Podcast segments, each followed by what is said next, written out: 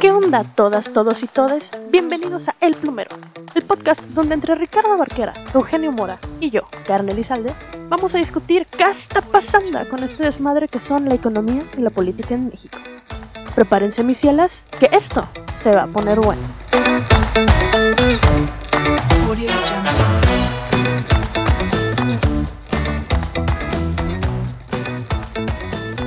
¿Qué onda gente? ¿Cómo están? Muchas gracias por acompañarnos en un nuevo episodio de El Plumero. En esta ocasión el formato, tanto el formato como el objetivo son un poco distintos.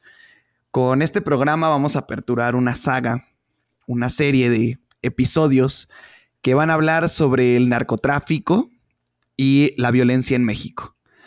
Y pues básicamente lo que estamos esperando con, con esta saga de episodios es un poco retratar cuál ha sido la historia del narco, por qué empieza a crecer el narco, cuáles son los costos que ha tenido en la población y pues claro, cuáles han sido las estrategias para combatirlo, porque pues realmente no podemos hablar de estrategias para prevenirlo.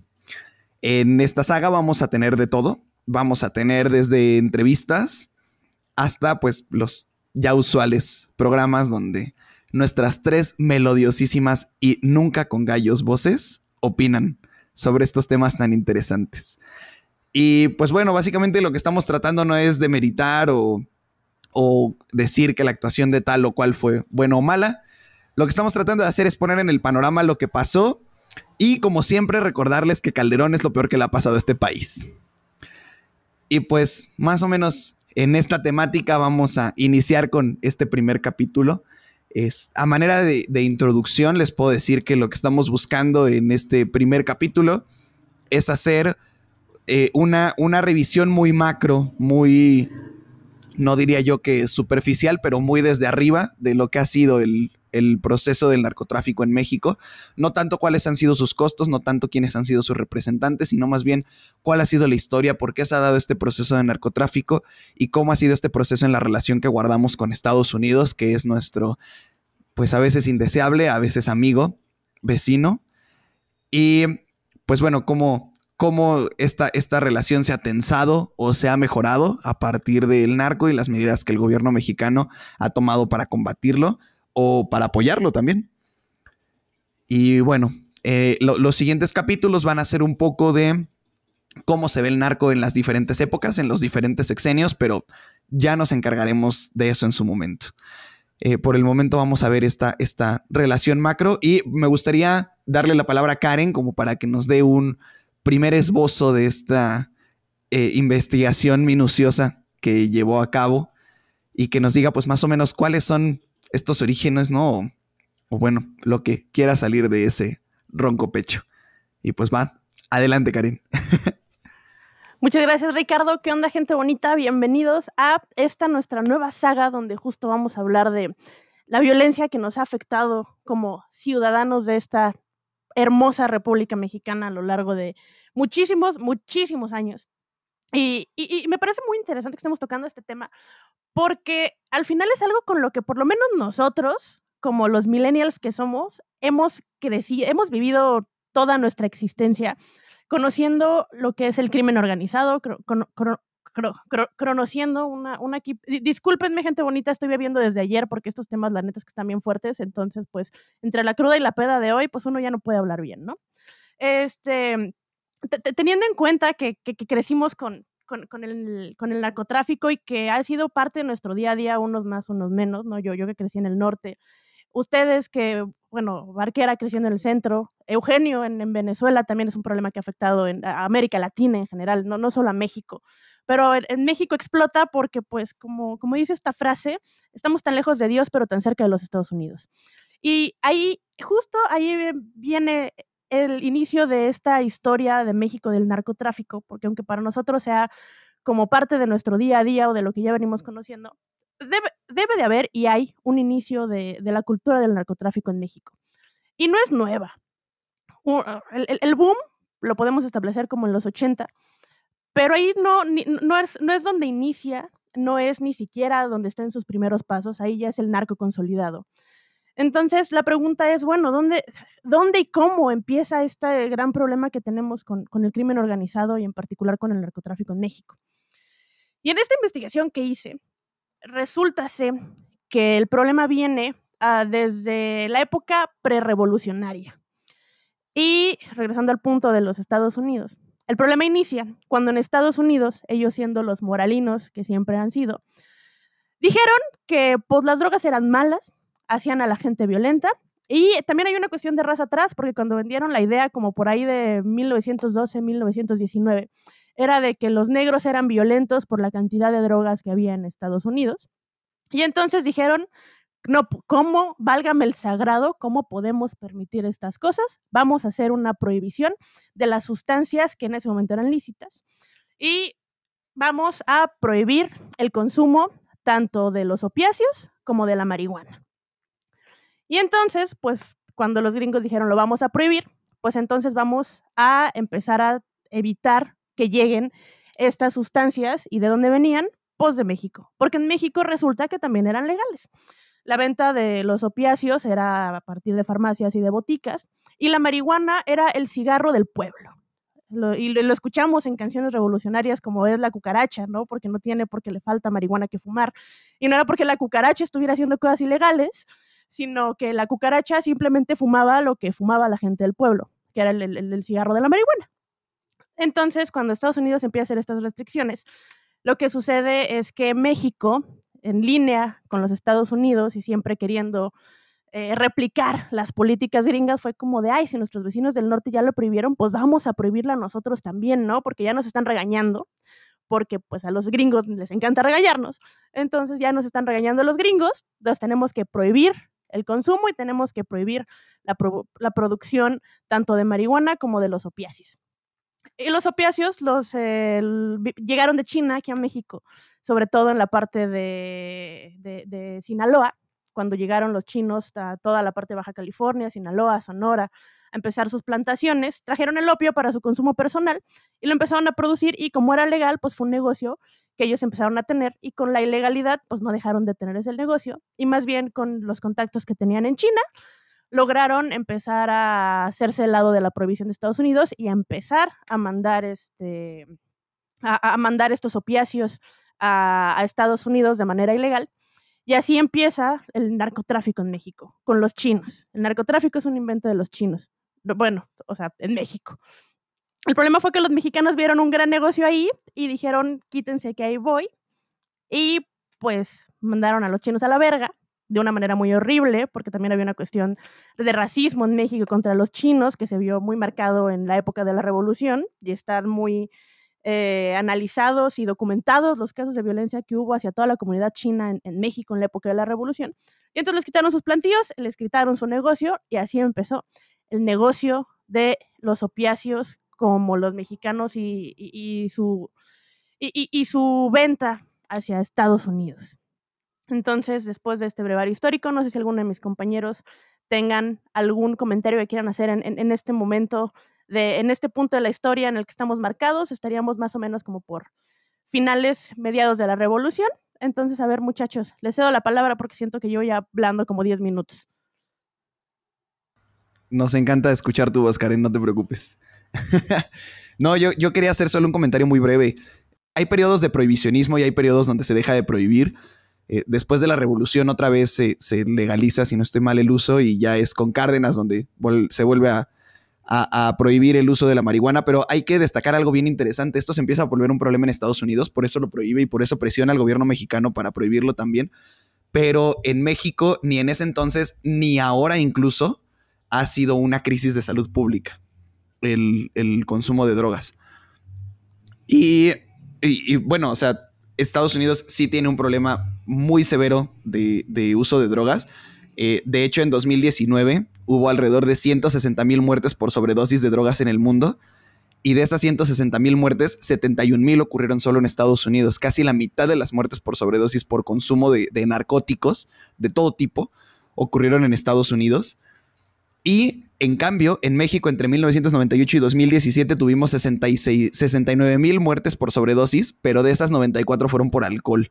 No por narcóticos. Entonces, realmente no podemos hablar de que México esté inserto en un problema de consumo que justifique el, ataque que originalmente se dio contra los grupos del crimen organizado, ¿no? Digo, ya después se desató una ola de violencia, pero de inicio no es una crisis vista desde, desde el punto de vista de la salud pública, no tenemos una crisis de narcóticos.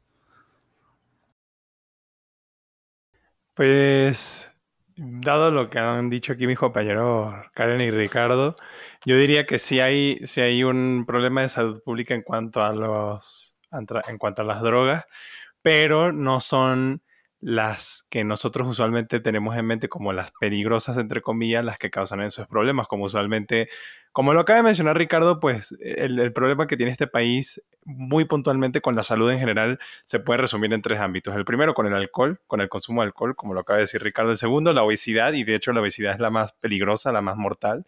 Y el tercero, con el consumo de alimentos procesados y azúcares refinados.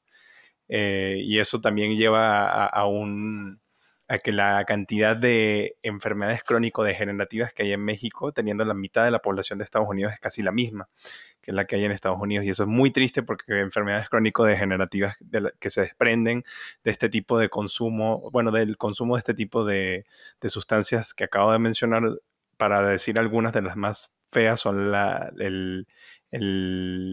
la falla renal total, o sea, cuando, cuando, los, cuando los riñones fallan y ya no pueden seguir limpiando más la sangre y pues por eso una gran cantidad de los, de los adultos mayores en este país pues tienen que acudir a diálisis, eh, usualmente lo que es un proceso bastante inhumano porque pues quien tenga familiares pues diabéticos o que estén en, tengan falla renal en su estado terminal sabrán lo difícil y lo, y lo feo que es llevar a estos a estas personas a un centro de diálisis y las condiciones por las que están a las que están sujetas cada vez que van. En fin, ese no es tanto el, tema, sino que por qué, o sea, como, vi, como bien acaban de mencionar mis compañeros, por qué sucede esto de la manera en que sucede históricamente.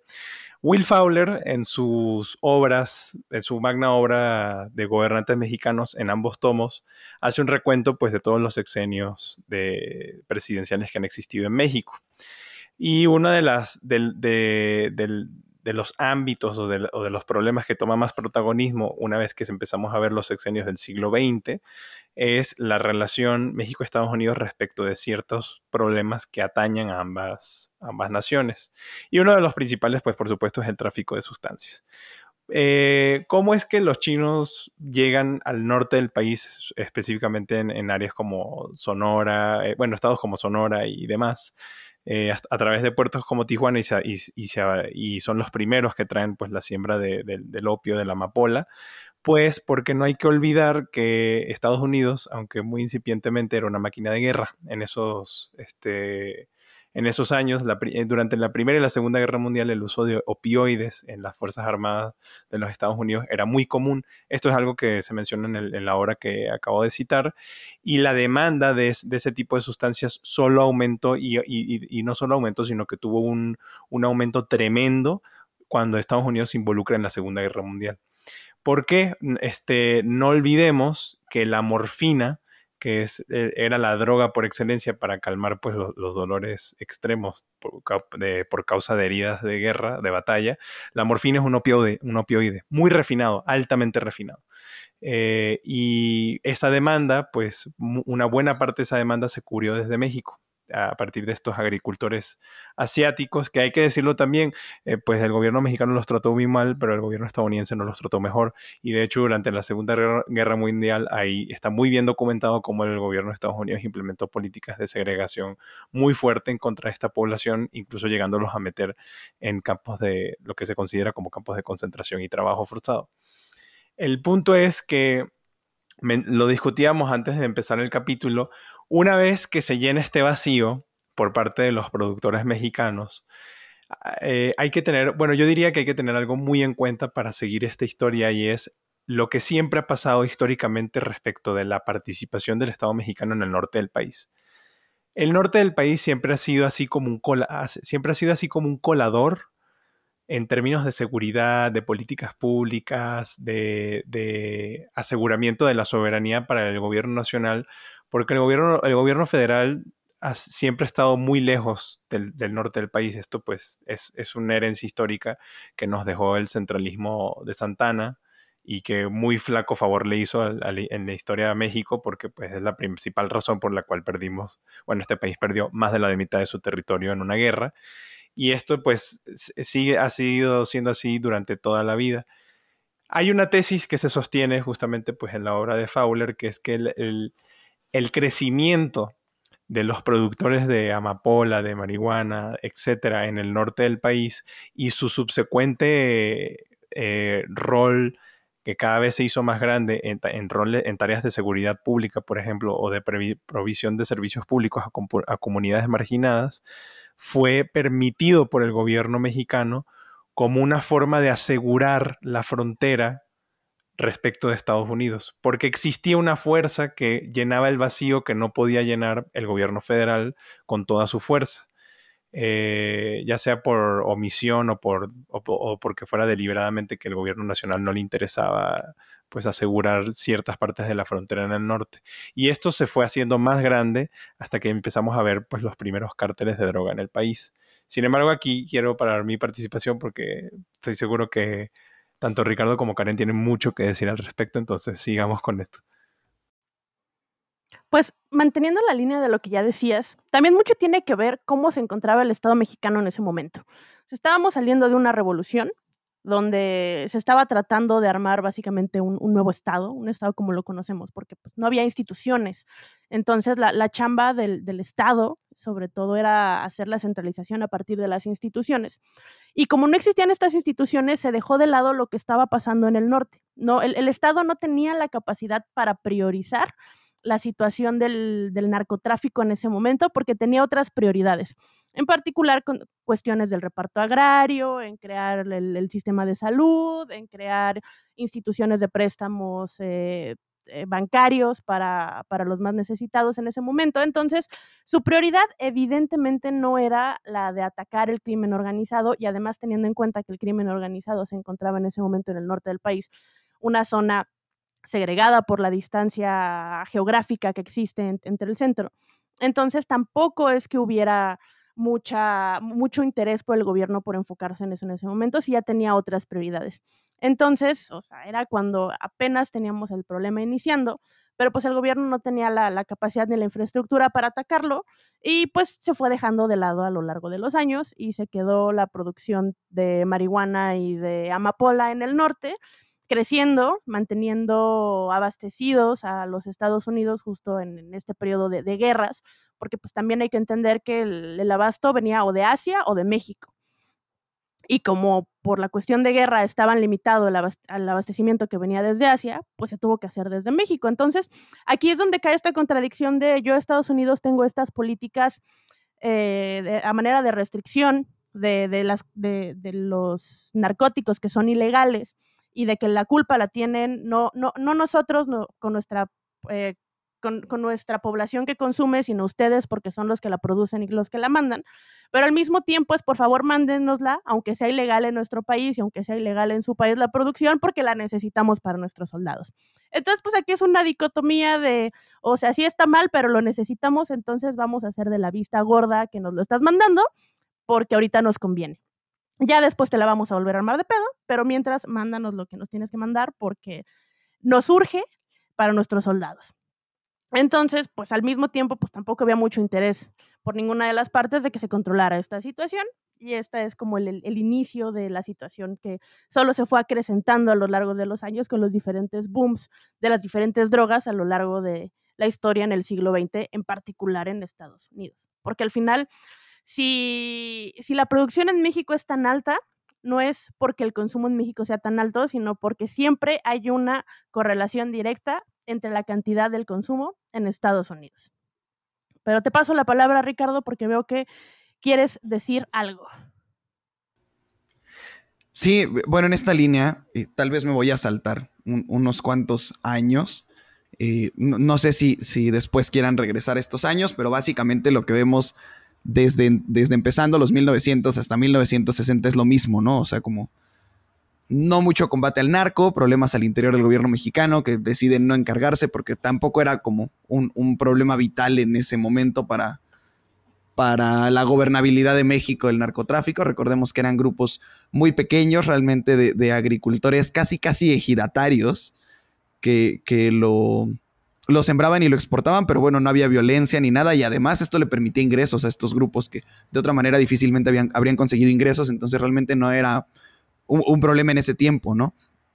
Y creo que cuando se empieza a volver un verdadero problema, sobre todo para Estados Unidos, pero empieza a dar un poco más de lata para México, es ya después de la década de los 60, ya entrada la década de los 60, cuando, como decía Karen, regresan los, y, yo tengo muchos problemas con este término, pero así es como se le conoce en Estados Unidos, cuando regresan los veteranos de Vietnam, que regresan con daños psicológicos muy graves. Eh, estoy seguro que no tan graves como los daños que estos mismos veteranos hicieron en países como Vietnam y en varios países alrededor del mundo. Pero bueno, regresan con daños psicológicos muy graves y regresan con una dependencia completa de narcóticos, ¿no? Y son estos veteranos los que empiezan a, difundir, no, a difundir a través de campañas, vaya, pero son estos quienes empiezan como a normalizar y a hacer que se, que se use mucho más el uso de marihuana y anfetaminas. Y esto es importante porque recordemos que la guerra de Vietnam es la última guerra donde Estados Unidos mete a muchos de sus soldados para pelear y son muchos jóvenes a los que se llevan a, Vietnam que después regresan en, condiciones trágicas, en la mayoría de los casos con daños psicológicos severos e incluso con amputaciones y pues completamente dependientes de estos narcóticos, ¿no? Entonces ellos empiezan como a hacer que se consuman mucho más narcóticos en, Estados Unidos y otra cosa muy importante que no estuvo en manos de México es que estos, estos opioides y estos narcóticos que, que se empiezan a consumir ya mucho más en, esa década de los 60, venían principalmente del corredor turco-francés, es decir, venían producidos de, zonas de, del, Asia Central. Eh, recordemos incluso que Afganistán a la fecha sigue produciendo muchas, muchas drogas derivadas del opio y logran desmantelar este corredor turco-francés, con ayuda de, autoridades tanto estadounidenses como europeas, se desintegra y deja de llegar la droga a través de estas mafias, que eran mafias como la italiana, la siciliana, que son, eran las que metían las drogas en Estados Unidos. Y al derrocarlas, porque ya no tenían cómo traerlas de este corredor turco-francés, es cuando empieza México a proveer una gran cantidad de, opioides y narcóticos. Incluso México pasa en, los años 70, en la década de los 70, México pasa de proveer el 10% de la droga a Estados Unidos al 87%. Entonces es un crecimiento enorme y claro está que esto sí empieza ya a generar problemas en México, porque claramente era una práctica ilegal que empieza a reunir a mucha gente y que empieza a dejar muchísimos ingresos. Y es en esta fecha cuando vemos las primeras presiones que vienen por parte de Estados Unidos. Es justo en la década de los 70 cuando Nixon toma posesión y declara el consumo de drogas como una emergencia nacional.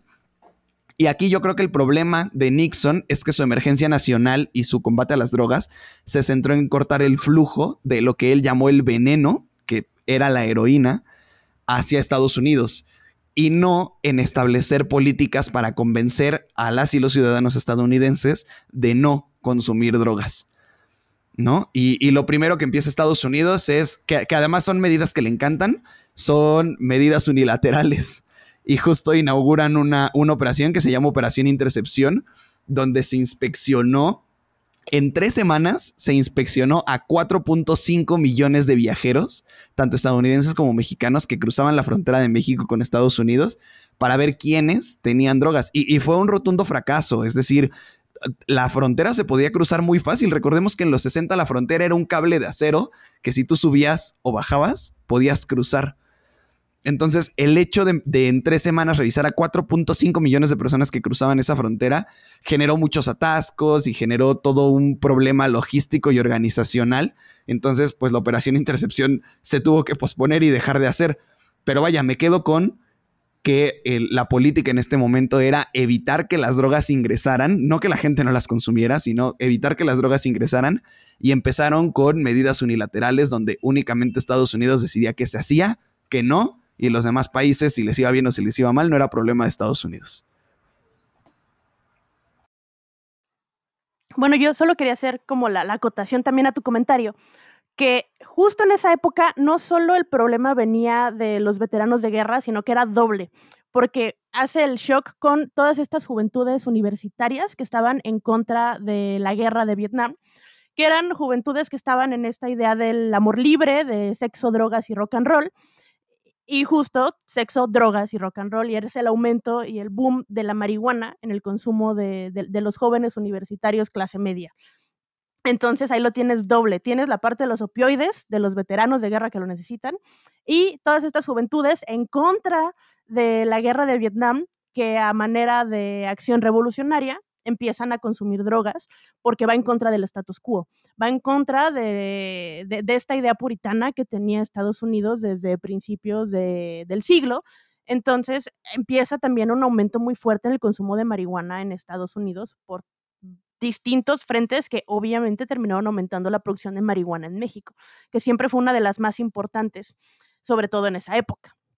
Y también, tomando el caso de, Richard Nixon, hay, que entender que la cuestión política en Estados Unidos, o sea, en Estados Unidos venían de dos presidencias demócratas, que había sido la de John F. Kennedy y en ese momento estaba la de Lyndon B. Johnson, que tenían la idea menos conservadora de que el problema de las drogas no era necesariamente del consumidor, sino era un problema social. Entonces, lo que, hizo, lo que hicieron estos gobiernos fue que aumentaron el gasto social para tratar de generar programas que beneficiaran a las personas que tenían adicciones.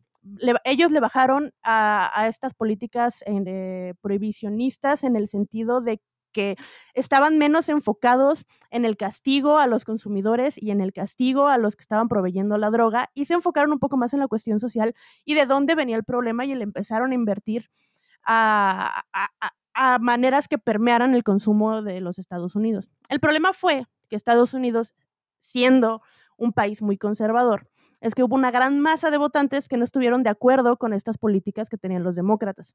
Y el gran éxito de de la, de la política, ¿no? De la campaña de Ronald Reagan, de Ronald Reagan, de Richard Nixon, que de Reagan supongo que también hablaremos, pero de Richard, de, Richard Nixon, fue que su, su, bandera de su campaña fue justo eh, la ley y el orden, el castigo hacia los consumidores, el castigo hacia los que están proveyendo la droga, y ese fue su estandarte político para que Nixon pudiera ser presidente de los Estados Unidos. Por eso ganó la campaña, básicamente. Bueno, y que la guerra de Vietnam fuera un fracaso y que los demócratas no tuvieran cara como para mantener la situación actual.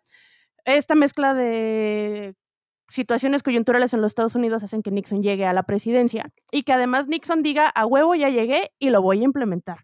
Y entonces, como dices tú, termina, eh, bueno, más bien empieza con su guerra contra el narco tirándole más bien hacia la producción mexicana y enfocándose más en, no, no, en sus, no en su problema de consumo, sino en el problema, o sea, otra vez, el problema no es nuestro, el problema es de los países que nos están proveyendo de la droga. Y ahí empieza otra vez los problemas de violencia en México en esa época por presiones de los Estados Unidos. Justo, y, como acotación a lo que dices, recordemos incluso cómo hacía Nixon estos mensajes, ¿no? Porque la manera en que, en que Nixon daba estos mensajes en, cadena nacional era él sentado en, una sala como de una casa, que claramente era dentro de la Casa Blanca, eh, sentado junto a su esposa, su esposa con un traje, eh, con, con un vestido que llegaba hasta abajo de la rodilla, que cubría hasta arriba del cuello, el de traje, agarrados de la mano en esta sala, como en un estilo muy familiar, y con mensajes de, corte bíblico, ¿no? O sea, casi, casi sacados de, la Biblia, casi, casi tal cual, y diciendo pues que era un, un dilema no tanto ético o moral, sino un dilema bíblico, este, el hecho de estar consumiendo drogas y que era por eso que se tenía que detener, ¿no? Y justo como tú dices, en este momento también había el, contenido racial dentro de esta política, ¿no? Eran los negros y los hispanos quienes promovían el consumo, no eran los estadounidenses, ellos eran ciudadanos buenos apegados a la ley de Dios, eran los migrantes quienes consumían esto. Y ya hoy en día nos damos cuenta de que no es así.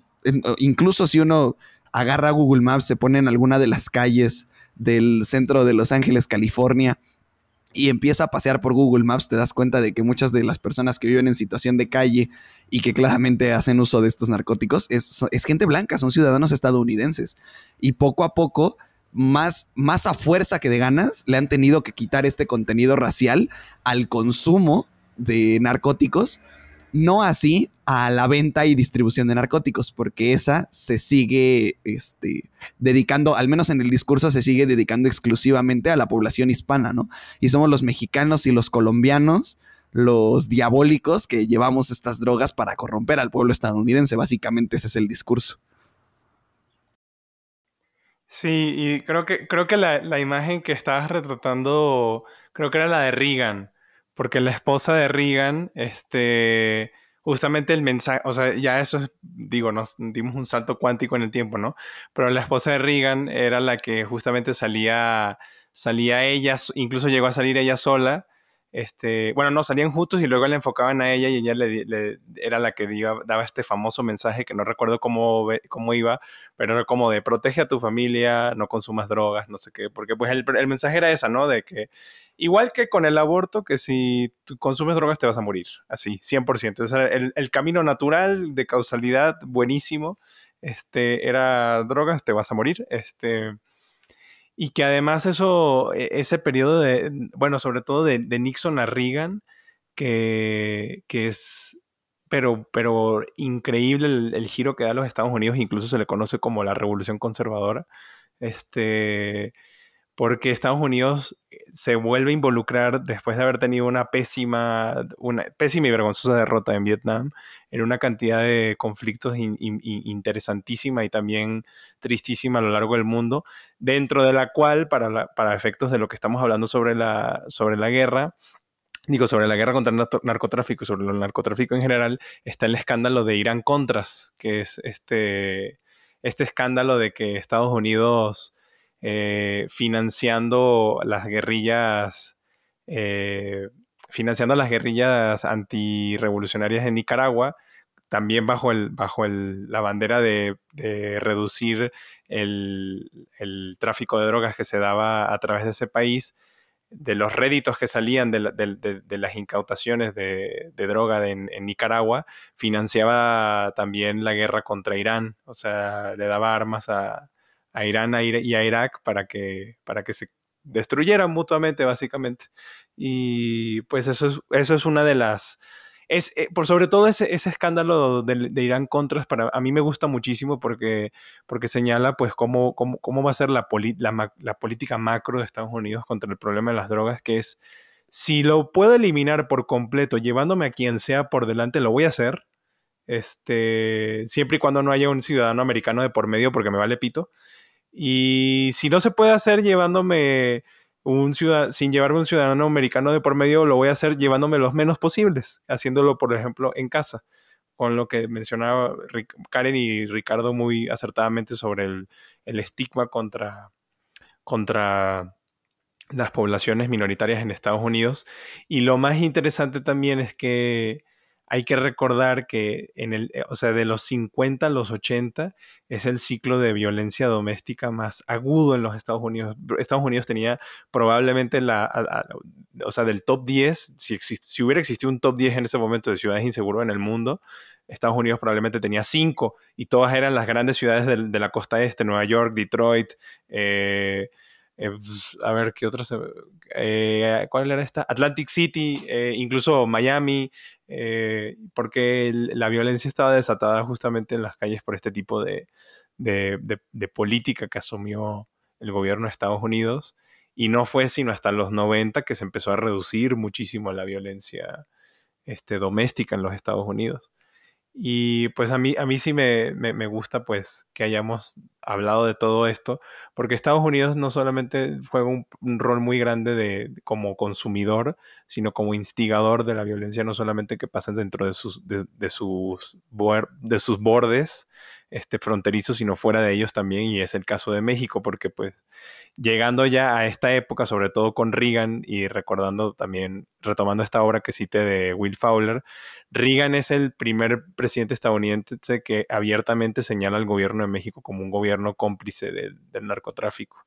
eh, eh, específicamente señala mucho a Miguel de la Madrid y lo hace con muy buena razón porque se venía el, o sea, se, pronosticaba pues el, el, Telecán, algún tipo de acuerdo transfronterizo entre México y Estados Unidos y Estados Unidos no se vio ni tonto ni perezoso para aprovechar pues la, la disposición de los gobiernos neoliberales en México para negociar, para presionarlos también en este tipo de, de agendas y pues evidentemente esto iba a abrir las compuertas completamente a la intervención de la DEA en México. Y pues sobre eso el CIDE tiene muchísimo muchísima documentación de cómo la DEA también fue muy instigadora de la violencia aquí en México, en donde agentes de la DEA sean cosa que no se puede hacer y es ilegal internacionalmente según la Convención de Ginebra, agentes de la DEA se vestían con, la, con el uniforme del ejército mexicano y intervenían en operaciones antidrogas en México.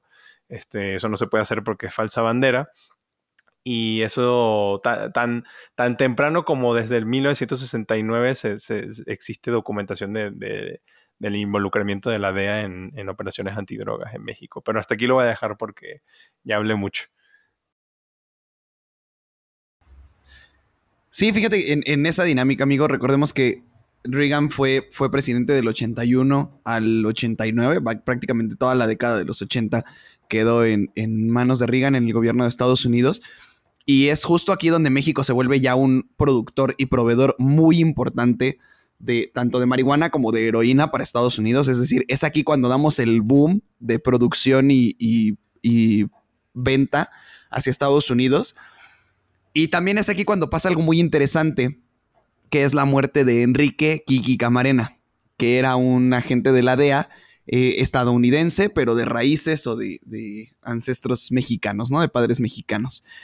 Y bueno, justo es Jesús Esquivel, que actualmente es, colaborador con, con Aristegui en Aristegui Noticias, pero que fue enviado de proceso en Washington, ha sostenido que fue la CIA quien torturó y asesinó a Enrique Camarena. Y no solo lo ha mantenido Jesús Esquivel, es decir, Jesús Esquivel manejaba esta teoría a inicios de los 2000. Hace poco hubo algunos archivos que fueron desclasificados donde se ve que realmente fue la CIA en colusión con la DEA quienes aparentemente eh, decidieron tejer todo este plan para que se diera, se consumara la, muerte de Enrique Camarena y que de esta manera Estados Unidos pudiera tener como una intervención muchísimo más directa en el combate a las drogas al interior de México, ¿no? Que, seamos bien sinceros, ya la tenía, pero aquí algo que nos deja ver como muy bien, y, y, creo que voy a hacer un patrocinio, un patrocinio no pagado, pero algo que nos deja ver muy bien cómo fue esta relación es justo esta, esta serie de Netflix que se llama Narcos México, que abre su segunda temporada con estas, todas esta serie de operaciones ilegales de la DEA, que el, problema narrativo de Netflix es que trata de poner a los agentes estadounidenses como los héroes en la batalla contra las drogas, tanto en Colombia como en México, y realmente no lo han sido, o sea, han, han provocado mucho más daño del que bien de que han hecho, ¿no? Y ahí vemos cosas que fueron, vaya, completamente ilegales, donde ellos, según por querer combatir las drogas, pues hicieron secuestros e incluso sacaron a un médico del país para obligarle a cruzar la frontera y poder arrestarle en Estados Unidos, ¿no? Pero vaya, este tipo de acciones, pues semi-legales de Estados Unidos han sido como muy comunes, ¿no? Y tenemos la última con esta, esta orden de aprehensión que se giró casi casi que segundos antes de que aterrizara Cienfuegos en Estados Unidos como para, para poder agarrarlo, ¿no? No estoy defendiendo a Cienfuegos, no dudo que Cienfuegos esté coludido con el narcotráfico, como no dudo tampoco que ningún general que haya dirigido la Sedena y que haya sido secretario de Estado esté coludido con el narcotráfico, pero vaya, estas acciones comunilaterales de Estados Unidos de decir yo soy quien lleva esta lucha, yo soy quien toma las decisiones y yo soy quien lleva a cabo las acciones, pues es como muy ejemplificativa, ¿no? Y llega incluso a estas acusaciones, insisto, de Kiki Camarena. Pero también aquí hay otro problema que, que, apoya sobre todo el discurso de Estados Unidos, que el discurso de Estados Unidos era un, ustedes no están combatiendo al narcotráfico y no solo no lo están combatiendo, están dejando que el narcotráfico penetre en las instituciones. Eh, y, y justo en la década de los 80 se da el problema de que se da a conocer que la Dirección Federal de Seguridad daba protección a grupos de narcotráfico. Entonces, y, en la década de los 80 tenemos varias otras cosas, ¿no? Como, como en el 89, ya, ya saliendo Reagan, se da este primer tratado de cooperación contra el narcotráfico que firman Estados Unidos y México, donde claramente el gobierno de México es presionado para poder entrar en este tratado y para poder eh, hacer una acción frontal de combate a las drogas. Y esto termina arrastrándonos a lo que tenemos hoy en día, que es un círculo de violencia interminable en este combate a los grupos del crimen organizado a través del ejército y terminamos al final replicando la estrategia de Estados Unidos, pero de una forma más sangrienta, que es combatir la producción y combatir el traslado en lugar de tratar de evitar que estos grupos se formen o tratar de evitar que se fortalezcan. Entonces, vaya, tenemos un grave problema ahí. Bueno, y también aprovechando que ya dimos este salto cuántico hacia Ronald Reagan, también recalcar que justo en el periodo de, de Ronald Reagan fue el tercer boom de otra de las drogas más importantes del consumo en Estados Unidos, que fue la cocaína. Y que la cocaína empezara a jugar un papel tan importante dentro del consumo en Estados Unidos también afectó directamente a los cárteles mexicanos en el tamaño de sus operaciones. Porque lo que hizo Ronald Reagan fue que en ese momento la cocaína llegaba por los cárteles colombianos y llegaba a través del Caribe y el Golfo de México. Entonces lo que hizo Ronald Reagan fue uh, utilizando a, al ejército y a la este y a su, guardia, a, su guardia costera, empezaron a detener todos los cargamentos de cocaína que venían desde Colombia por la entrada hacia Miami que además es una época donde Miami se desarrolla un chingo por la cantidad de dinero que entra por la cocaína y cómo se distribuye, porque además se distribuye a través de, ciudadanos estadounidenses, que son los que tenían el contacto de, con, con, el, con los cárteles en Colombia y Pablo, Pablo, Escobar para la distribución en Estados Unidos. Y entonces lo que hace Reagan es que en, su nueva guerra contra las drogas, que ya estaríamos como en la tercera, que viene desde Estados Unidos, eh, cierra el paso a través del, Golfo de México hacia Miami. Y entonces, pues los cárteles colombianos obviamente no iban a dejar de mandar la droga y se dieron cuenta que el, camino lógico para, para, mandar la droga iba a ser a través de México. Y entonces las acciones de Reagan generan las alianzas entre los cárteles colombianos y los cárteles mexicanos que terminarían dándole más poder a los cárteles mexicanos. Y de hecho, en el libro de la historia del narcotráfico en México, hay una cita del procurador de Tennessee y dice, me temo que van a cerrar la puerta delantera y dejar la puerta trasera abierta. Y pues fue exactamente lo que sucedió se pusieron de acuerdo los cárteles y empezaron a mandar la droga a través, de, a través de México, sobre todo porque los cárteles mexicanos ya tenían establecidos sus redes de paso de drogas hacia Estados Unidos. O sea, los cárteles mexicanos no tuvieron que hacer nada nuevo de lo que ya hacían y empezaron a tener una cantidad de ingresos mayores, porque además lo que transportaban, que eran los opioides y la marihuana, habían tenido un bajón histórico en el consumo de Estados Unidos porque había llegado la cocaína, sobre todo, además, que la cocaína ya no era droga de, de, las minorías, la cocaína era droga de las clases medias blancas americanas. Y el problema de salud de la cocaína era de, de gente con, con, trabajos formales que se inhalaban las líneas de coca en sus trabajos, que se volvió un boom en los clubes nocturnos, en este en, toda la parte de Hollywood, o sea, era la droga del momento que se estaba consumiendo de una manera impresionante, como nunca se había visto en Estados Unidos, y los cárteles simplemente encontraron una nueva manera de pasarla hacia Estados Unidos, y esto le dio tanto poder político a los cárteles mexicanos como poder económico para que se pudieran estructurar todavía mejor de lo que ya estaban hechos, para que mejoraran sus redes de logística, para que mejoraran su armamento, para que mejoraran su, capacidad que tenían para involucrar a, políticos y gobernantes dentro de, la, corrupción y dentro de sus mismas redes de, producción y transporte de drogas. Y entonces, terminando con, esta situación de, la muerte de esta gente de, la DEA, que además es el punto donde los cárteles, el, bueno, el cártel de Sinaloa como existía en ese momento se quiebra y empieza ante el resto de los cárteles que vimos a finales de los 80 y principios de los 90, que siguen siendo los que tenemos hasta ahorita. Es, o sea, fue un punto donde tenían la capacidad para segmentarse en distintos cárteles y que todos los cárteles tuvieran la capacidad económica para armarse como se armaron en ese momento. Entonces también las malas decisiones de Estados Unidos terminaron afectando y aumentando los niveles de violencia en México por segunda vez. Y se, vieron acompañados de de, de una política o un discurso anti-migración mexicano también, ¿no? O sea, porque, porque es, es a, mediados ya para, para, los 90, vaya, esto es, es más adelante, no, no, quiero dar como un salto tan grande, ¿no? Pero en esta, en esta dinámica del cambio de discurso de que ya no eran solo drogas, sino que era un problema migratorio e incluso hasta de xenofobia, por así llamarlo. En los 90 es cuando empiezan a instalar formalmente, por primera vez, el, el, el un, muro en el gobierno de Bill Clinton en la frontera. O sea, ya un muro en forma, porque hasta entonces había pedacitos de muro muy pequeños que se podían saltar fácilmente con escaleras y que no había gran problema. Y es ahí cuando empiezan a instalar muros para evitar el cruce hacia Estados Unidos, ¿no? Entonces, creo que se ata un poco este discurso con el también evitar la migración desde México, porque se empieza a ver en México a un enemigo más que a un aliado o alguien con quien poder colaborar. Y esto es en la misma dinámica de presión, ¿no? A México nunca se le vio como un aliado, como sí se le veía a los países europeos.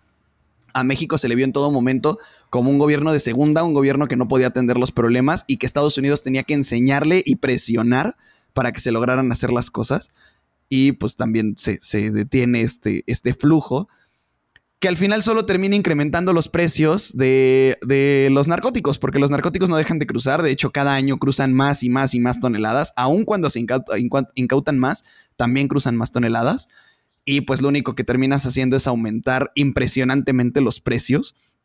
Incluso cuando, cuando en esto que les comentaba de cuando se, se cierra este paso turco-francés, la heroína pasó de, costar, un kilo de heroína pasó de costar 500 mil pesos mexicanos a 1.5 millones cuando cierran este paso europeo hacia Estados Unidos. Entonces, y vuelve a tener otro boom, otro incremento del precio de la heroína y de la cocaína cuando pasa lo que dices tú, Karen, que cierran este canal a través del mar y que empieza a cruzar por México porque se elevan los costos, se eleva la dificultad, ya hay más intermediarios que son los carteles mexicanos, entonces se eleva muchísimo el costo y pues esto termina solamente fortaleciendo como las finanzas de los grupos del crimen organizado y el poder que tienen, ¿no? Incluso la DEA, eh, ya para inicios de los 90, en un informe anual, dice que las organizaciones criminales transnacionales mexicanas son la amenaza narcotraficante más grande para los Estados Unidos y que si bien los colombianos y los dominicanos jugaban un papel,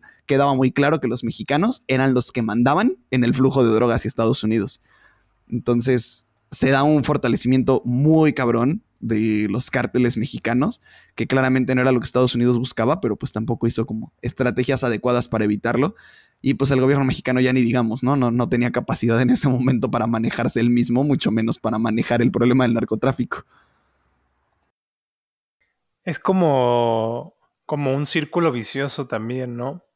Bueno, a mí me gusta verlo así porque justamente la, volviendo sobre el tema de la instigación de la violencia que hubo por parte de las agencias de seguridad de los Estados Unidos dentro del territorio nacional, pues esa violencia a lo que llevaba era indiscutiblemente, inevitablemente, incluso hasta uno puede sacar esa conclusión lógica, con lógica, a que la gente se fuera desplazada de sus pueblos y de hecho eso sigue pasando hoy en día y sigue pasando muchísimo. Eh, incluso pues en Twitter hace unos días sonó mucho el caso de Aguililla, Michoacán, un pueblo en el que, en el que las muchas familias tuvieron que huir en, tiempo electoral porque los sicarios de, de Nemesio Rodríguez Segura, otro hora ya conocido como el Mencho, del cártel Jalisco Nueva Generación, pues querían recuperar el pueblo natal de su, de su patrón como, como una muestra de su afecto hacia él y terminaron pues eh, expulsando a alrededor de unas 100 familias del pueblo de, Aguililla, Michoacán, bajo amenaza de, que pues, los iban a matar si se resistían o si encontraban pues alguna identificación que, con, las que, con la que pudieran ligarlos a ellos con alguna autodefensa o otros grupos del, del, crimen organizado que estuvieran en esa zona. Y pues esto, esto no ha sido único del pueblo de Aguililla, eso, eso pasó pues en muchísimos de los pueblos en donde el narco empezó a, vivir enfrentamientos directamente con las autoridades, ya bien entrados los, los años 2000 y, y, ahora sí bien entrados pues en el, en el conflicto de la guerra contra el narcotráfico ya anunciada por el gobierno mexicano en el 2006. Pero esto sucedía ya desde hace mucho antes en el, sobre todo en el norte del país. O sea, Karen incluso, a mí me gustaría que ella contara pues, pues que le, han, que le han dicho que sabe de sus papás y así, porque antes, antes de que los cárteles se movieran en zonas geográficas tan amplias, era muy famoso el sistema de plazas y Ciudad Juárez era, era si no era la plaza más grande, era de las más grandes con Tijuana. Y pues eso ya ocasionaba pues que mucha gente tuviera que abandonar su, su localidad de origen por, por verse desplazada por la violencia. No, y totalmente de acuerdo con, contigo, Eugenio. Creo que es un tema que, vale la pena que toquemos. Cómo, cómo se han manejado las plazas, cómo ha sido la, la, vida en el norte con, con, el narcotráfico tan arraigado. Y sí, en Ciudad Juárez es una de las ciudades históricamente donde el narcotráfico ha afectado de distintas maneras, variando cuál sea la estrategia gubernamental o cómo se encuentren los eh, cárteles en ese momento creo que es un tema que vale la pena tocar y lo vamos a tocar, spoiler alert, pero no, no será en este episodio, sino será en uno de los que siguen de esta bella saga que vamos a tener sobre cuestiones de crimen organizado, violencia y narcotráfico en México, para que sigan al pendiente de todos estos episodios que vamos a subir, porque vamos a tocar distintos temas. No solo nos vamos a ir en el recuento histórico, sino de los manejos gubernamentales ya más recientes, cómo se ha afectado directamente. Y pues las ideas, ¿no? Como para tratar de permear esta situación. Pero por lo pronto yo creo que el, tema de hoy creo que ya está completo. Entonces, le cedo la palabra a mi compañero Ricardo. Muchas gracias, Karen. Pues gente, esto ha sido todo eh, en el episodio de hoy. Les agradecemos mucho habernos escuchado y pues recuerden, estén al pendiente porque van a estar saliendo más capítulos sobre esta saga de violencia en México y también los vamos a ir mezclando con capítulos sobre otros temas, eh, algunos de ellos no tan teóricos o que parecerían no tan teóricos, pero realmente tienen mucha tela de donde cortar, entonces estén pendientes. Y pues básicamente cerramos este primer episodio y la idea que nos interesa que se lleven es que no, no solo el gobierno mexicano ha sido el que no ha sabido cómo enfrentar esto, esto ha sido una relación bilateral difícil, difícil no solo en el tema del narcotráfico, sino en todo tipo de temas, en el tema de desplazamientos, en el tema de migración, en el tema de seguridad, en el tema de salud pública, etcétera, etcétera, etcétera. Pero muchas gracias por escucharnos y les recordamos que en esta ocasión vamos a subir hasta el final del episodio la platiquita previa que nos echamos a este capítulo. Entonces, si la quieren escuchar, quédense hasta el final de la musiquita que está empezando en este momento y podrán escuchar esa deliciosa platiquita previa y ya nos dicen qué tal les pareció. Recuerden arrobarnos en todas sus redes sociales que nos compartan para decirnos si estamos bien, si estamos mal, si estamos pendejos o cualquier cosa que ustedes crean. Muchísimas gracias por escucharnos. Que sigan pasando un excelente día, mañana, noche, en el momento que nos estén escuchando. Y como siempre y como es marca de la casa, tengan un excelente y delicioso besito en el asterisco. Gracias y bonito día.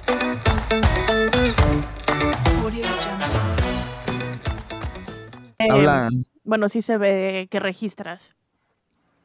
Ah, así ya, ya lo estoy viendo. Bueno, estoy viendo en el tuyo, en el mío no veo que registro nada. Pero no me estaba contando el tiempo, por eso se me hizo raro. De hecho, eres la barra más grande, creo, amigo. Sí, bueno, yo como la veo, también.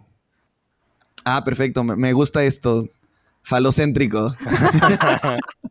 de ser la más grande siempre. Esto cubre mi, machismo interiorizado. Bien, de que, tu raya sí se mueva y además a la más grande. Cualquier hombre macho quiere escuchar eso. Ay, qué horror. ¿Qué onda, amigos? Este ¿Cómo les fue con la, con la revisión? Pues me fue muy bien. O sea, la, neta yo sí quedé con un mal sabor de boca porque hay un chingo de información. O sea, no, no tanto por lo que encontré. O sea, digo también por eso, ¿no? Pero en este momento me refería más a que hay muchísima información y, y o sea, pues no, no, ni de broma podemos tocar toda, ¿no? Creo que no podemos tocar ni un cachitito de toda la información que encuentras. Pero pues en general bastante bien, ¿no? O sea, traté de sacar lo que dijimos en, el 1 de macro. En, el 1 de macro sí me, basé mucho como en la relación México-Estados Unidos para no meterme tanto en, México, que es en lo que nos queremos meter después. Entonces, traté de, buscar más relación México-Estados Unidos y cosas un poquito, pues macro, ¿no? Y para el episodio 2 ya traté de meterme un poco a, sí, cómo se forman los cárteles, este, también por, por sexenio, desde los 70 hasta acá, cómo son las acciones por sexenio, que además son como muy ilustrativas, ¿no? Y este, y, un poquito de cómo se organizan los cárteles, ¿no? no solo cómo se forman, sino cómo se organizan. Porque hay diferencias, encontré algunas referencias de la BBC y de CNN con analistas de, de narcotráfico que te dan algunas diferencias sobre cómo se organizan los cárteles y la neta son diferencias bien interesantes las que tienen. Entonces me metí un poquito a eso, pero no sé ustedes. Sí está registrando mi barrita, ¿verdad? Porque ahora ya no me aparece sí, nada. Sí, amigo, 100%. Ok. Va, perfecto. Si ven algún pedo, me avisan, por fin. Sí. Pues yo no me metí a tantas fuentes. La verdad es que compré el libro de Historia del Narcotráfico de Guillermo Valdés Castellano. Y la neta es que está, estaba en 75 pesos en Amazon. Dije, ay, de aquí soy. Entonces, pues ya, porque lo busqué en internet y no estaba. Y dije, bueno, pues 75 pesos en Amazon, chingue su madre. Y es lo que estaba leyendo. La neta es que está como súper interesante porque creo que toca todo lo que digo. El güey defiende mucho a Calderón porque, pues, tiene sentido que defienda a Calderón porque pues, estaba en, en su sexenio. Pero toda la parte histórica creo que está muy bien documentada. Entonces, y justo habla mucho de las relaciones con Estados Unidos y, creo que vale la pena como retomar eso, sobre todo la parte inicial de, de, cómo empieza el narcotráfico, antes de los cárteles, ¿no? Que empieza como con la prohibición en Estados Unidos, o sea, la, realidad de que tengamos el narcotráfico ahorita fue porque, pues, prohibición en Estados Unidos y todo se descontroló. Entonces, o sea, todo, todo, todo es culpa de Estados Unidos. Inserte el tema que quiera. Inserte el tema que quiera. Espero que no nos estén escuchando en este momento. No me nieguen la visa, por favor, me gusta comprarles. Pero. Güey, justo hoy estaba diciéndome, Marcos, tenemos que ir a sacar la visa. Y dije, por favor, que no escuchen estos capítulos. Dije, eh, exactamente este temor que acabas de decir, lo, tenía yo. O sea, me, me critiqué mucho y me dije, ¿de verdad necesito esa visa? ¿De verdad necesito ese intercambio? yo también me hice esa misma pregunta y llegué a la conclusión de que sí, que necesito ir de shopping porque pues el capitalismo es el capitalismo y no me van a sacar de él. Pero sí, los gringos, los gringos tienen la culpa de todo, inserte cualquier tema. Entonces, pues, eh, eh, o sea, en este libro relata como muy cabrón cómo empieza, eh, o sea, las, las, organizaciones de los chinos, cómo los chinos trajeron la amapola y crearon, este, empezaron a hacer la, la heroína y ellos fueron los que le empezaron a, a pasar y luego como los mexicanos dijeron, pinches chinos, los vamos a torturar y los vamos a mandar a la verga para quedarnos con su business. Lo cual también está como bien culero. Sacando lo... ¿Cómo se llama? Lo... Lo narcos, lo, e, estos güeyes que son los que se dedican a matar, que tienen un nombre. ¿Los sicarios? Los sicarios, sacando los sicarios desde inicios de 1900, ¿no? Básicamente, o sea, sí, y, además estaba arraigado también un poco de racismo institucional y socializado en esa época, donde todo el mundo fue como de, ah, pues sí, chingate a los chinos, no nos importan. Y entonces así quitaron a los chinos de la producción de amapola y se lo quitaron todos los, este, pues las primeras familias sinaloenses que se quedaron con toda la producción de amapola y con todo el, el know-how de cómo pasarlo a Estados Unidos que se habían inventado los chinos es como del el narcotráfico es invento de los chinos, nada más que los mexicanos lo mejoraron. La historia de muchas cosas en la vida, aparte del narcotráfico. Entonces, pues sí, esa ha sido mi fuente. Después habla como de la influencia de Estados Unidos, el gobierno de Nixon, el gobierno de Reagan, este, y ya se mete más a los cárteles. Hay un montón de historias de, la relación entre el, narco y la, este, y los políticos, los gobernadores, la policía judicial. O sea, veías así narraciones de periódicos de 1935 y podría ser una narración del periódico actual. Que es como de valemos verga. y creo que también, me, o sea, y me pareció como muy interesante. Habla también como de la violencia, que no, o sea, que, que es inherente a la falta de Estado que existe en las organizaciones ilegales, independientemente del narcotráfico y cómo la, la violencia de, de, los cárteles es por una gran falta de Estado y que son los que tienen como, como, como, necesitan una red de confianza y no hay un Estado que aplique como un Estado de derecho, entonces para generar esta confianza generan estos niveles de violencia la violencia tiene que ser monopólica. Entonces eso me pareció como súper interesante. También como para explicar por qué siempre han sido como tan violentos y cómo el Estado en vez de, de generar un Estado de derecho en contra de, más bien se insertó al monopolio de la violencia protegiéndolos Entonces, pues sí, es un, es un cagadero enorme. Ya, yo llegué a la conclusión de que esto no se va a solucionar. De que ya valimos verga, de que no hay cómo. O sea, tenemos 100 años con este pedo. Si no se ha solucionado en 100 años, no se va a solucionar pronto. Fíjate que ahí, el, este, en, su libro de Decisiones Difíciles, este que, que he leído partes. Decir, lo leí, al más puro estilo de Enrique Peña Nieto he leído fragmentos, no lo he leído completo, para que no me pregunten por él, pero, pero, o sea, leí como partecitas muy específicas que, vi en algunas notas, que justo que le hacen críticas, ¿no? porque el güey básicamente a lo que se dedica en todo momento es a deslindarse de la responsabilidad y de las malas acciones que cometió.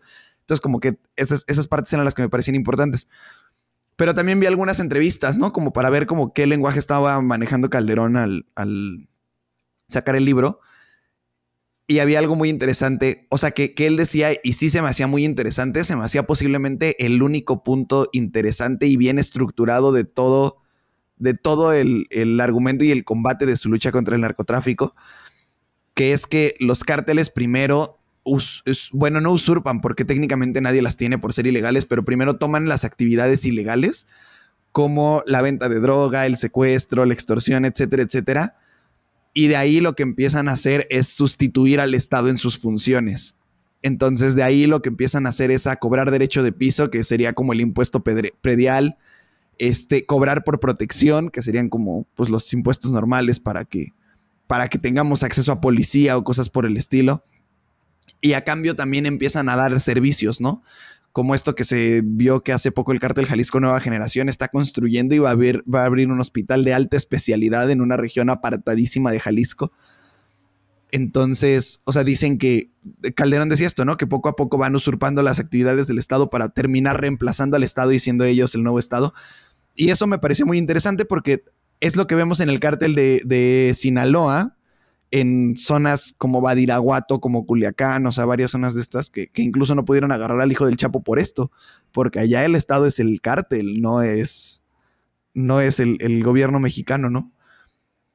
Pero, digo, se me hacía muy interesante esto y va un poco en línea con esto que dices de este vato, ¿no? Digo, también va en línea porque claramente si fue su director de seguridad, pues debían de tener migas y coincidencias pero es posiblemente lo único que se me hace interesante en la estrategia. Ya de ahí Calderón empieza con una sarta de estupideces de que el Estado estaba tomado y por eso él tenía que tomar acciones y que sí hubo muchas muertes, pero que si él no lo hacía, esto ahorita estaríamos por la chingada.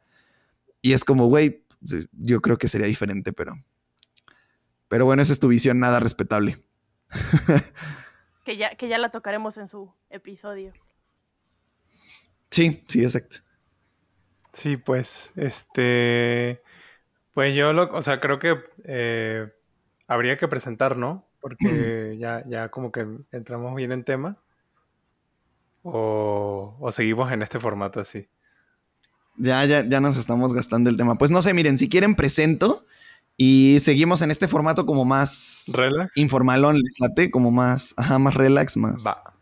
¿Les late o no? Sí, o sea, yo lo que quiero hacer es como unas eh, como, ¿cómo se dice? Acotaciones muy puntuales. Entonces, si quieres usted, como ustedes dos, o sea, no voy a decir como de, ay, yo soy el pinche experto, pero mucho de lo que te enseñan de la facultad tiene que ver con esto. Sobre todo la, historia, porque pues, lo, o sea, no, no puedes entender como los últimos 30, 40 años de historia del país sin este pedo, ¿no? Entonces, si quieren ustedes dos como que discutan, y yo voy, yo también traje mi corolario de datos, entonces los voy a ir dando, los voy a ir dando si quieren entre intervenciones, ¿qué les parece? Perfecto. Yo solo tengo una duda, ¿le vamos a poner el nombre mamón a la saga? ¿O solo vamos a decir, vamos a estar hablando Historia de, de la violencia en México? ¿Qué tal? Sí, a, mí se me, a mí se me antoja mucho un nombre mamador. O sea, traigo un look panista. Ustedes no me ven, pero traigo un pantalón combinado y traía un, un chaleco azul. Entonces, en este mood mamador que ando hoy, a mí se me antoja un nombre mamador para la saga y ya dividirlo por capítulos. Va. Pues justo podría ser así como de la saga de la violencia en México. Sí, sí, me late algo así. Va. Y ya, o sea, como, como podría ser como cada, cada episodio, como no sé, la saga o la historia, como le pongamos, episodio 1, dos puntos y ya el nombre del, del que le queramos poner, ¿no? A cada episodio. La saga de la violencia en México, una historia sangrienta. Ah. ¿Sabes, qué es lo, lo, único que no me gusta de la palabra saga? Que Adela Micha tiene su programa que se llama así. No. Y me lo recuerdo un chingo. Pues amigo, nosotros vinimos a redignificar el concepto saga. Ah, eso sí, ¿eh? reinterpretando el lenguaje. Me, gusta. Dándonos atribuciones que no nos competen. Para eso es el internet. No, me queda clarísimo, ¿eh? si lo hace la RAE, ¿por qué no lo puedo hacer yo? ¿No? Pues sí. Pero va, presente entonces. Le, voy a dar un poquito de espacio para que se marque el espacio y sepa dónde cortar. Y si les late esta platiquita que tuvimos ahorita, la puedo meter como al final, en, no en bloopers, pero como en cortos al final del capítulo. Nada más avisar, ¿no? Al final del capítulo que si se quieren quedar a escuchar, pues todavía hay como una platiquita introductoria. ¿Les late o...? Sí. Porque la neta tenemos muy pocas escuchas como para subir esto al... Al Patreon. Al Patreon. pues ya que vayamos creciendo, a ver si esta es la, la... Nuestra entrada al éxito esta serie. Ojalá que sí, porque la neta sí está muy buena.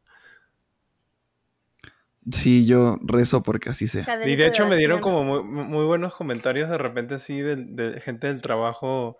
Un día me escribió una morra con la que hablé creo que una sola vez y me dijo, oye, tienes un podcast, ¿no? Y yo, sí. ¿Por qué? Y me dijo, ay, pues no sé, muy buena fidelidad de sonido. Y yo, qué bueno, pásaselo a tus amigos, por favor. qué, bueno que te gusta la fidelidad del sonido. Sí, dije como de, todas las cosas que puedes decir, bueno. madre, ¿no? Pero pues la, la fidelidad del sonido está. Por algo le invertimos tres pesos a nuestros micrófonos. Qué bueno que alguien lo aprecia. pura mamada, pero suena súper bien. suena, profesional lo que dicen, no por el contenido, sino porque el audio está chingón. Chumel, ¿dónde? no, nos convertimos en lo que juramos este, destruir. A mí llaman algunas personas, entre ellas incluidas Marcos, pero van, van gente como en mi trabajo, Marcos y algunas amigas, que me han dicho que, o sea, como que sí se sacaron de pedo cuando empezamos a subir episodios semanales y justo que se atrasaron. Y, o sea, ya va varias, varias gentes que me dicen como, ay, me estoy poniendo al corriente o se me juntaron varios episodios o cosas así. Entonces, o sea, justo quiero pensar que por eso los últimos episodios no han tenido tantas reproducciones, pero pues a ver si van subiendo, ¿no? O a ver si se van acostumbrando a que ya es cada semana. Igual y ya no rescatan lo que perdieron, pero van escuchando los nuevos, quién sabe. Sí. Porque ya ven que luego siguen subiendo después de un tiempo. El mito de la meritocracia sigue subiendo, hasta ahorita se sigue escuchando. Sí, hay capítulos, es, ese y el de la dictadura, de repente tienen un boom en, escuchas. Sí, está, está interesante. Pues esperemos. Ojalá que sí. Nosotros lo vamos a seguir haciendo. Nos escuchen o no nos escuchen. Como hay una frase de, Oscar Wilde que voy a parafrasear porque no la recuerdo bien. Además la dijo en inglés, ah. pero, pero decía algo así como como está escrita en un libro, ¿no? La dice un personaje, si no estoy mal. Pero claro que es Oscar Wilde describiéndose a sí mismo. Y dice, ¿tú crees que me preocupa que yo esté hablando y él no me esté poniendo atención? Por supuesto que no. Me encanta mi voz, me encanta escucharme. Podría hablar conmigo solo durante horas. Así nosotros. Efectivamente, así nosotros. Y al final ya disfrutamos escuchándonos a nosotros mismos mientras lavamos los trastes. Ah, yo sí 100% soy, ¿eh? Soy 100%. Yo milito en esa frase que acabas de decir. sí, yo también. Yo me escucho mientras trabajo. Y de repente digo, ah, no mames, y me la rifé. Ah, es justo lo que iba a decir. Y cual narcisos, güey, diciendo, no mames, güey, soy una chingonería. La neta, qué super argumentos me acabo de vender. Milenio y Televisa son unos pendejos por no hablarme para, para hacer análisis. Ya deberíamos tener nuestro programa, que no mames. O sea, digo, a mí me encanta cómo nos escuchamos y lo que decimos. Entonces, pues, también, la neta es que están viendo lentos. No entiendo cómo a la gente no le encanta si a mí me encanta, ¿no?